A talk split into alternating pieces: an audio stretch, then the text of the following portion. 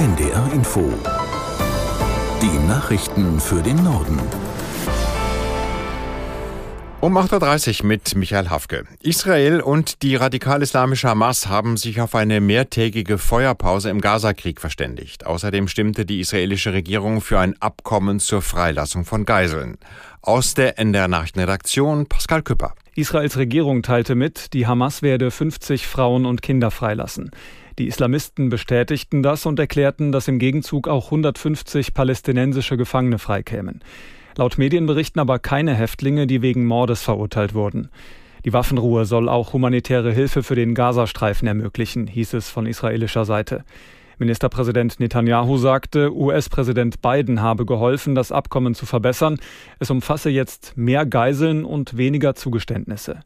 Die Feuerpause bedeute aber kein Ende des Krieges. Es gehe weiter darum, die Hamas zu vernichten und alle Geiseln zurückzubringen.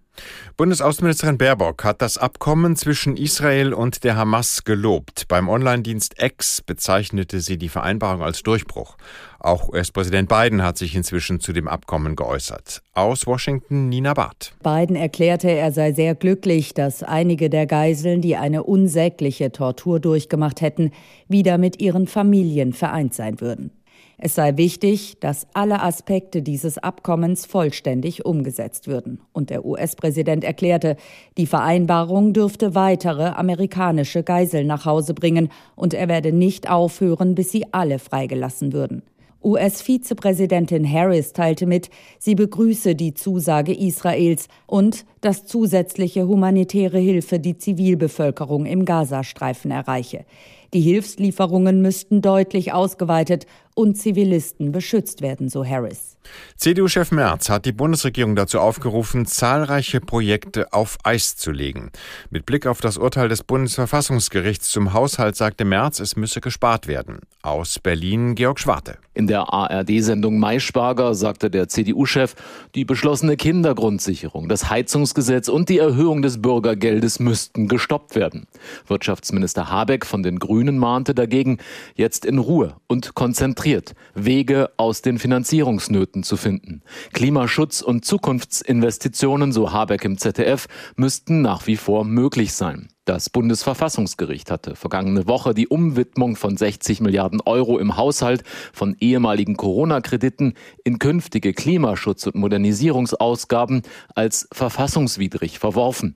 Während unter anderem in der SPD jetzt laut über eine notlagenbedingte Aufhebung der Schuldenbremse diskutiert wird, forderte der FDP-Vize Kubicki eine grundsätzliche Auseinandersetzung darüber, was man noch finanzieren könne und was nicht. Höhere Steuern lehnte Kubicki dabei ebenso ab wie der CDU-Chef Merz.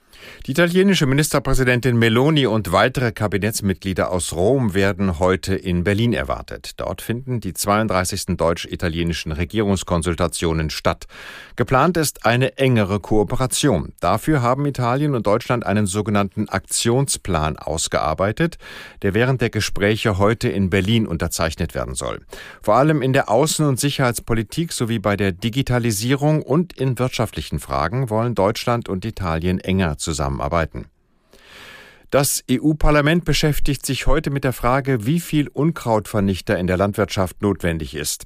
Die Abgeordneten stimmen über einen Vorschlag ab, der vorsieht, Pestizide bis 2030 drastisch zu reduzieren. Aus Straßburg Holger Beckmann. Den Pestizideinsatz in Europas Landwirtschaft bis zum Jahr 2030 halbieren. So will es die Pestizidverordnung der EU, über die das Europäische Parlament heute abstimmen wird. Ein hochumstrittenes Vorhaben, von dem Grüne und große große Teile der Sozialdemokraten sagen, es sei entscheidend für den europäischen Green Deal und eine nachhaltigere und ökologischere Landwirtschaft und dem auf der anderen Seite konservative und christdemokratische Parteien vorwerfen, es entziehe tausenden Bauern in Europa die Lebensgrundlage und verteuere die Produktion in der Landwirtschaft massiv.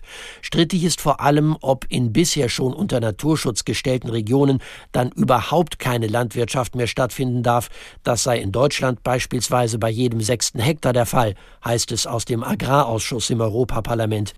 Nordkorea hat nach eigenen Angaben erfolgreich einen militärischen Aufklärungssatelliten ins All geschossen. Zuvor waren zwei Versuche gescheitert. Aus Tokio Katrin Erdmann. Nach Angaben südkoreanischer Militärs hat Nordkorea für den Start Hilfe aus Russland erhalten, möglicherweise als Gegenleistung für nordkoreanische Waffenlieferungen an Russland im Ukraine-Krieg. Die USA, Japan und Südkorea verurteilten den jüngsten Raketenstart erwartungsgemäß. Südkoreas Präsident Yoon Suk-yeol setzte am Morgen deshalb ein innerkoreanisches Militärabkommen aus dem Jahr 2018 aus. Es hatte ursprünglich zu einer Entspannung an der gemeinsamen Grenze gedient. Japans Regierungssprecher Matsuno unterstrich, dass Nordkorea erneut gegen Sanktionen des UN-Sicherheitsrates verstoßen habe. Weil der Start früher als offiziell angekündigt erfolgte, habe Nordkorea zudem absichtlich Schiffe und Flugzeuge in der Region gefährdet. Nordkorea hatte für den Start ein Zeitfenster von heute bis zum 1. Dezember angegeben. Das waren die Nachrichten.